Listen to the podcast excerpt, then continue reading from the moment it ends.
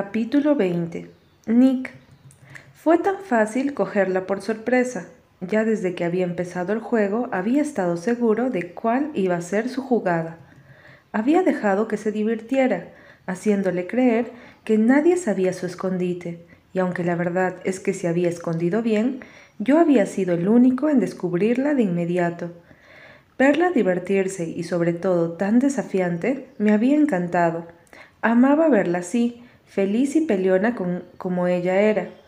Pero cuando ya estábamos llegando al final, iba a tener que dejarle claro quién era el campeón de ese juego. La vi en la distancia, escondiéndose donde creía que no la veía. Yo conocí ese terreno como mi propia casa.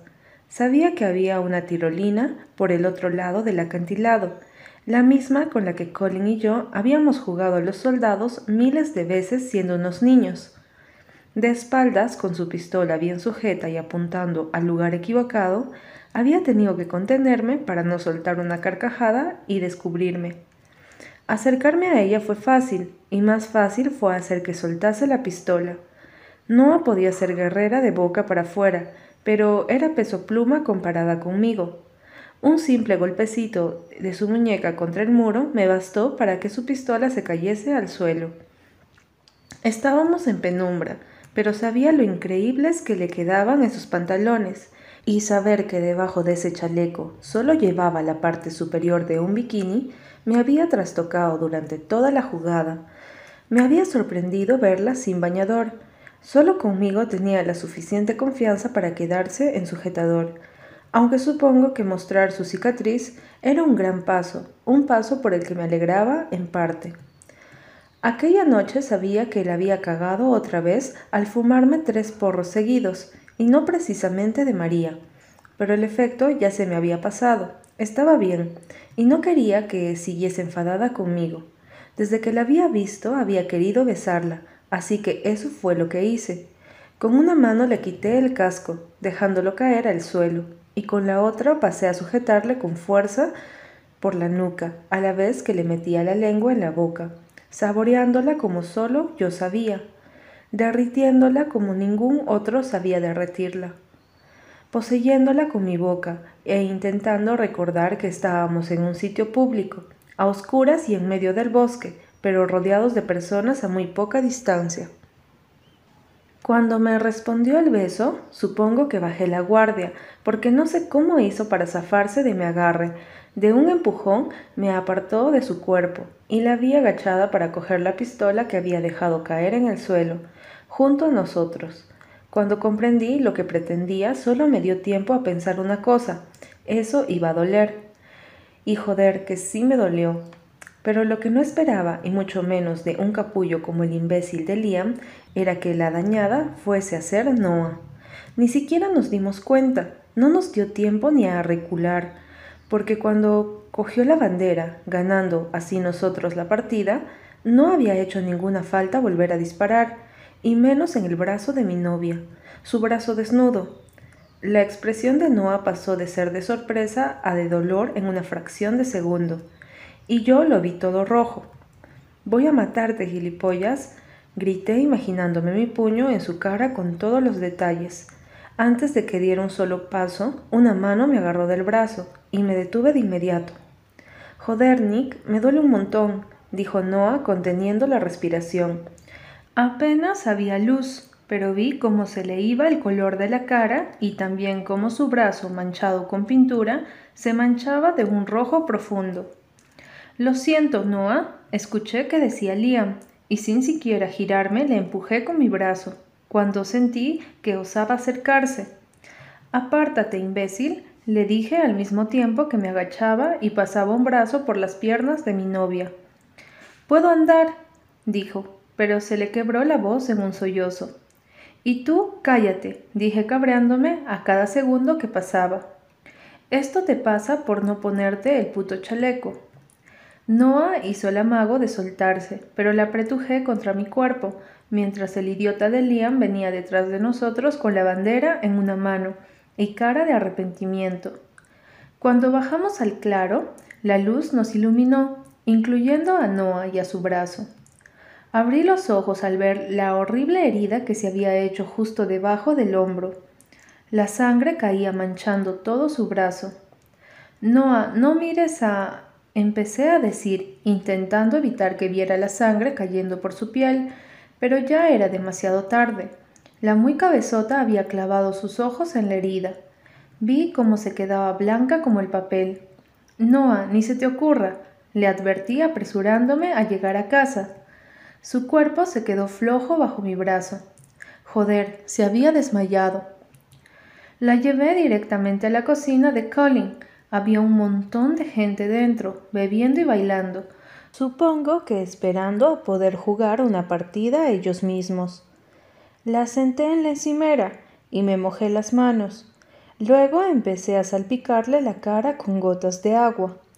No era la primera vez que le pasaba. Ya se había desmayado más de la cuenta estando conmigo. Parecía ser su pasatiempo preferido cuando estaba cabreado y había algo rojo de por medio. Una vez, haciendo surf, me había lastimado con la tabla.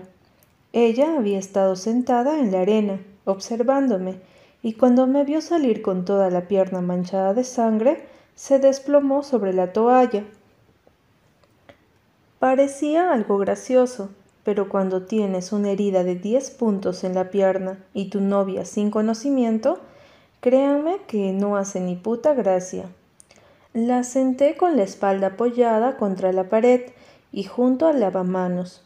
Mojé un trapo que había allí y empecé a limpiarle la herida mientras ella iba recuperándose poco a poco. La herida no era para tanto. Había creído que era algo peor, pero más bien había sido la mezcla de la sangre con la pintura haciéndonos creer que era más de lo que en realidad era. Nick, dijo con la voz pastosa. Levanté la mirada y la clavé en sus bonitos ojos asustados. Dime, Pecas, dije deteniendo mis movimientos. Pareció dudar de lo que fuese que iba a decirme. Siento no haberme puesto el chaleco. Apreté los labios con fuerza era muy testaruda cuando se lo proponía, y ahora estaba lastimada por ser tan idiota. Si me hubiese hecho caso, ahora estaríamos enrollándonos seguramente, o ella mosqueada por haber perdido y yo disfrutando por mi victoria. Bueno, eres rubia, no se puede esperar más, dije picándola. Me dio un manotazo con su brazo bueno, pero intentó ocultar su sonrisa. Yo no soy rubia, idiota, me contestó, y sus ojos volvieron a bajar a la herida. Suspiré y con un movimiento le cogí el mentón y le obligué a mirar hacia otro lado. No mires, dije quitando los restos de pintura y sangre. Y sí que eres rubia. Me gustan las rubias, por eso estoy contigo. ¿Porque soy rubia? dijo picada. Qué romántico, agregó y su mano subió hasta coger la mía para apartarla de su rostro. Se quedó con ella y empezó a hacer eso que hacía siempre que estaba distraída. Sus dedos empezaron a jugar con los míos. Me centré en mi tarea de curarla. La verdad es que me gustaba estar ahí haciendo eso por ella. Me gustaba protegerla, aunque me hubiese gustado haber impedido que saliese dañada. Iba a matar a ese imbécil. No solo por eso, dije unos segundos después. Sus ojos volaron a los míos. Estoy contigo porque sacas lo peor y lo mejor de mí. Por eso. ¿Lo peor? me preguntó con el ceño fruncido, distraída ya de su herida, que era mi intención, aunque lo que había dicho era totalmente en serio. Dejé el trapo en la encimera y me coloqué entre sus piernas. Sí, lo peor, repetí acercándome a su boca, porque cuando estoy contigo me olvido de todo y de todos. No me importa nadie, no me preocupa nadie, solamente tú. Haces que sea egoísta y ególatra, porque me encantan que te vean conmigo y piensen que eres mía. Me gusta saber que soy el único que ha estado y estará dentro de ti. Puse mi mano en lo bajo de su espalda y la traje hacia mí, dejándola casi al borde de la encimera. El color ya había regresado a su rostro. Estaba ruborizada y sus ojos brillando por lo que estaba diciéndole. Haces que quiera encerrarte en mi cuarto y no dejarte salir. No quiero que hagas nada sin mí, y tú me desafías y lo haces. Me pones a prueba, y eso solo hace que te desee aún más. ¿Te gusta que te desafíe? Su mirada se volvió oscura. Un tigre no se deja desafiar por un gatito, nena. Solo lo deja divertirse un rato, le hace creer que tiene el control y luego, cuando menos se lo espera, dije acercándome a su boca entreabierta, se la come. No sé quién buscó antes a quién, pero su lengua se enroscó en la mía y sonreí cuando no fui a su encuentro. Su mano me sujetó por la nuca, presionando sus labios con los míos e insistiendo como justo acababa sutilmente de explicarle. Me aparté divirtiéndome al ver su cara de cabreo. No me gustan las metáforas, dijo desafiante. No me gusta que no me hagas caso, y menos cuando se trata de tu seguridad. Sus ojos me fulminaron a la vez que sus labios hacían una mueca que me incitaba a morderlos con fuerza y no soltarlos jamás. Ya he dicho que lo sentía, no pienso repetirlo. Sacudí la cabeza. Era inútil discutir con ella, y menos cuando se enfadaba por algo que sabía que era su culpa. Vamos a casa, le dije deseando meterla en mi cama y cuidarla como solo yo era capaz de hacer. Esta noche no puedo dormir contigo, dijo simplemente. Ya estábamos. Te doy una semana para que hables con tu madre y te mudas de una puta vez. Si no, voy a ser yo el que se lo diga, y ambos sabemos que no sería una buena idea. Voy a decírselo, ¿vale? me contestó echándose el pelo hacia atrás en un ademán molesto. Pero no sé ni cómo ni cuándo. No te metas en esto, Nicolás. Esto es un problema mío, no tuyo. Solté una carcajada que no tenía ni una pizca de alegría. Es mi puto problema, si para poder tirarme a mi novia tengo que hacer un plan maestro. Su cara fue un poema. Mierda, no debería haber dicho eso. Para poder tirarte a tu novia, repitió con ácido en la voz. ¿Por eso tienes tantas ganas de que me mude contigo? ¿Para poder follarme cuando te dé la gana? Di un paso adelante, la sangre hirviendo en mis venas. No hables así, Noah, dije controlándome. Sabes perfectamente que no es eso lo que siento por ti, joder. Llevo esperándote un puto mes y solo hemos pasado una noche juntos, y ahora ni siquiera puedes venir a mi casa sin que tu madre te saque a rastras. No pienso seguir hablando contigo de eso, dijo, y me coloqué frente a ella impidiéndole bajarse de la encimera. No, déjame, Nicolás. ¿Sabes qué? A lo mejor es que no quiero irme a vivir contigo. ¿Lo habías pensado? Mi cuerpo se congeló ante sus palabras y di un paso hacia atrás. No quería vivir conmigo. Capítulo 21 Noah. Mierda, ¿por qué había dicho eso? No lo he dicho en serio, dije en cuanto vi su rostro. La decepción y la tristeza se veían tan claros que sentí un nudo en el estómago. Y tanto que sí, dijo apartándose de mí.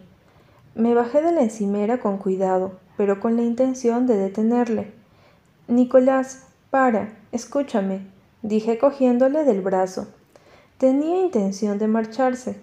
Mierda, ¿cómo podía haber sido tan idiota?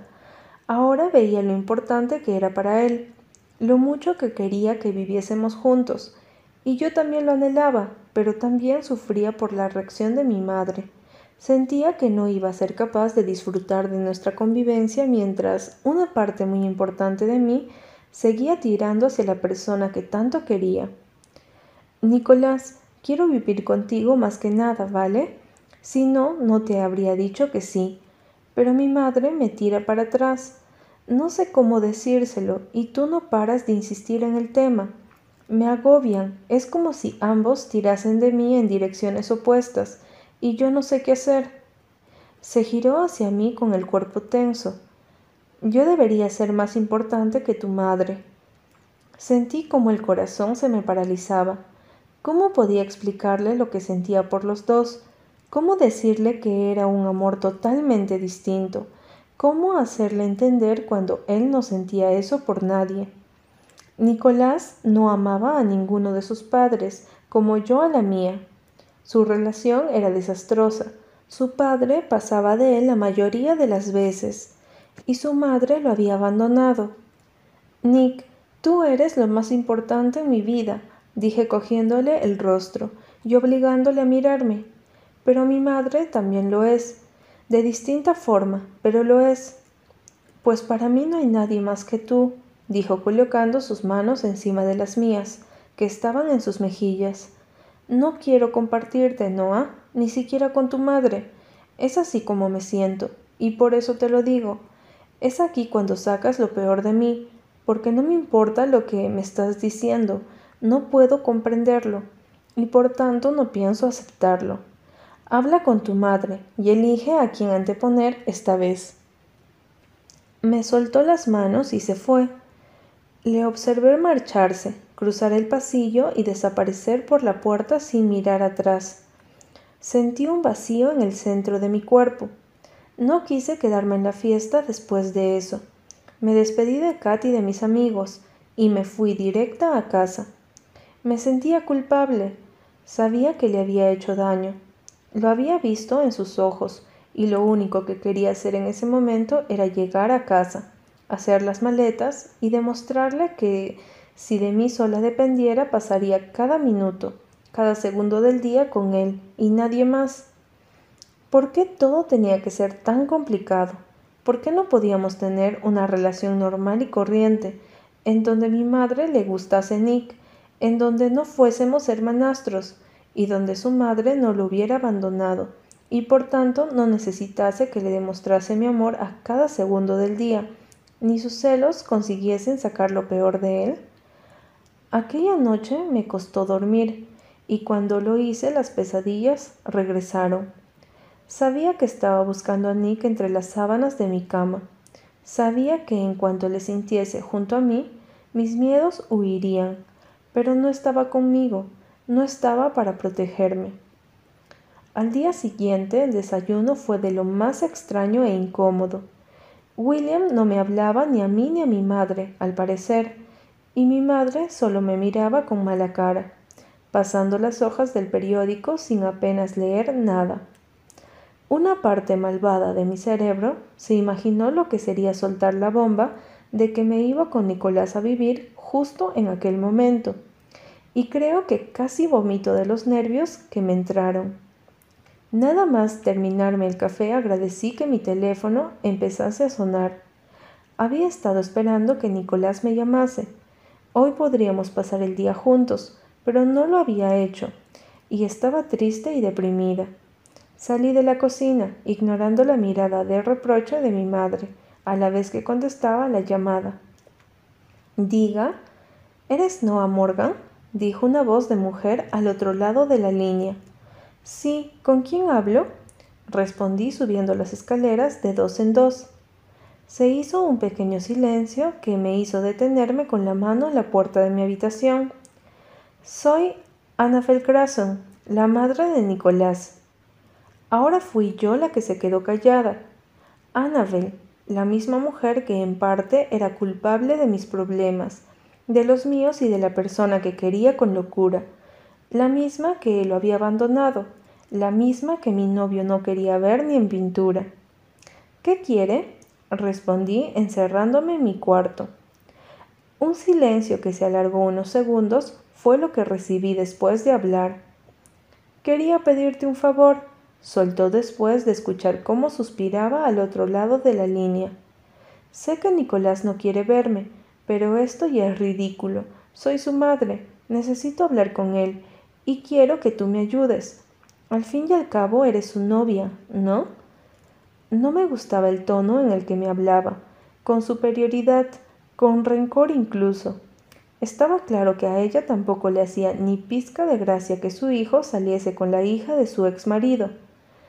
Madre mía, eso parecía un culebrón de los malos. No pienso hacer nada que Nick no quiera.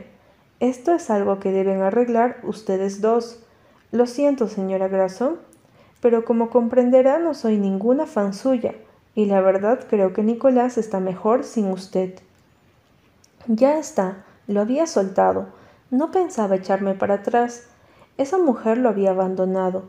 A mi Nick, a mi Nicolás de doce años. Lo había dejado solo con su padre, que estaba demasiado ocupado levantando un imperio.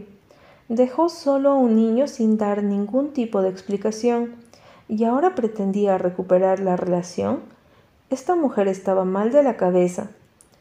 Entonces, queda conmigo, tú y yo. Quiero conocer con quién sale mi hijo. Quiero saber de él.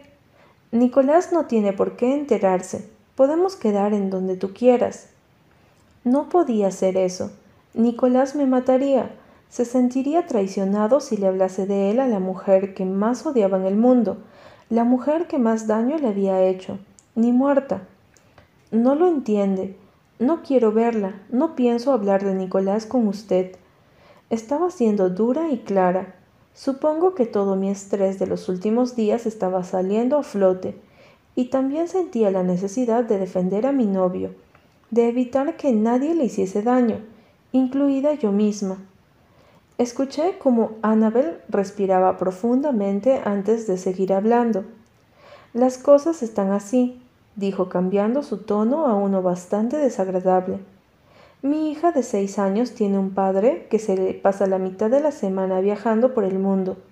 Yo no puedo estar todo el día con ella, y sé que Nicolás quiere quedársela algunas semanas en su apartamento. Yo no tengo problema, pero mi marido no quiere saber nada. Si tú haces lo que te pido, si quedas conmigo y me ayudas a buscar una forma para recuperar la relación con mi hijo, dejaré que Nicolás se lleve a Madison cuando mi marido no esté.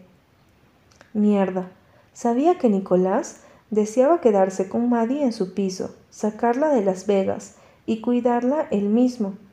Si fuese por él incluso se la llevaría a vivir con él, algo de lo que habíamos hablado y algo que me había hecho comprender lo mucho que sufría por ver a su hermana pequeña viviendo con unos padres como los suyos. Nicolás había hablado con abogados, su padre había intentado que le dejasen llevársela algunas semanas, pero no había habido manera. Si su madre no quería, no había nada que se pudiese hacer, y ahora esa mujer estaba ofreciéndome una alternativa. Sabía que tendría que mentirle, y también sabía que me estaba metiendo en la boca del lobo, pero también era consciente de lo bueno que podía ser para Maddie pasar tiempo con Nick y Nicolás la echaba tanto de menos. Mierda, iba a terminar arrepintiéndome de esto. ¿Dónde quiere que quedemos? dije odiándome por dejar que esa mujer me manipulase. Me alegro de que hayas cambiado de opinión. Le haré saber a Nicolás que podrá quedarse con Maddie la semana que viene. Nosotras quedaremos cuando yo la lleve. No te preocupes, será un secreto entre las dos. Nadie tiene por qué saberlo. No quiero mentirle a su hijo. Terminaré por contárselo y le aseguro que no le va a hacer ninguna gracia. Esto que está haciendo, chantajearme, puede ocasionar justo lo contrario de lo que usted espera. Nicolás no es de los que perdonan con facilidad y usted es la persona que más daño le ha hecho en su vida. Ana Belgrason se tomó unos segundos antes de contestarme. No has oído todas las versiones de la historia, Noah. Las cosas no siempre son como uno cree o se las cuentan. Estoy segura de que cuando hablemos cambiarás tu opinión al respecto. No quería seguir hablando con esa mujer. Me sentía sucia solo por dejar que me manipulara. Mándame la dirección del lugar que quiere que nos reunamos. Colgué sin esperar su respuesta y me tiré sobre mi cama mirando al techo y sintiéndome más culpable que en toda mi vida. Al día siguiente, William y mi madre tuvieron que marcharse temprano, porque William tenía una cena benéfica en su empresa al otro lado de la ciudad. No pasarían la noche en casa, y sentí un nudo en el estómago de las ganas que tenía de decirle a Nicolás que viniese, aunque una parte de mí temía llamarlo a ver que aún seguía enfadado conmigo. No habíamos hablado después de lo de la fiesta y no había respondido a mis llamadas. A lo mejor quería estar alejado de mí por unos días. Me dolía pensar eso, pero era muy raro que no quisiese hablar conmigo.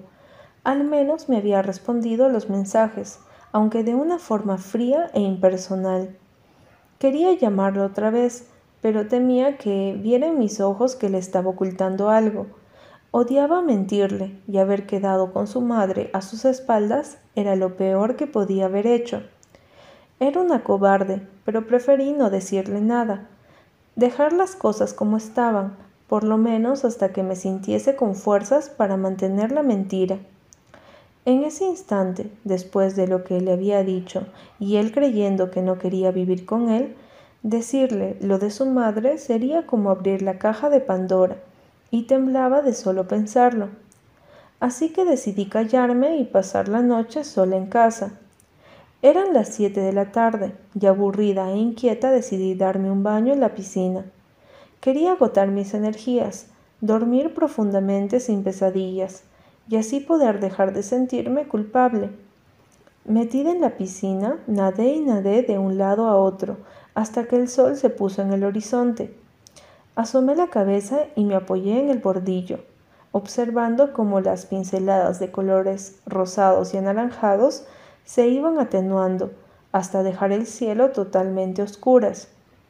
Las luces de la piscina se encendieron sorprendiéndome y decidí que ya era hora de salir del agua.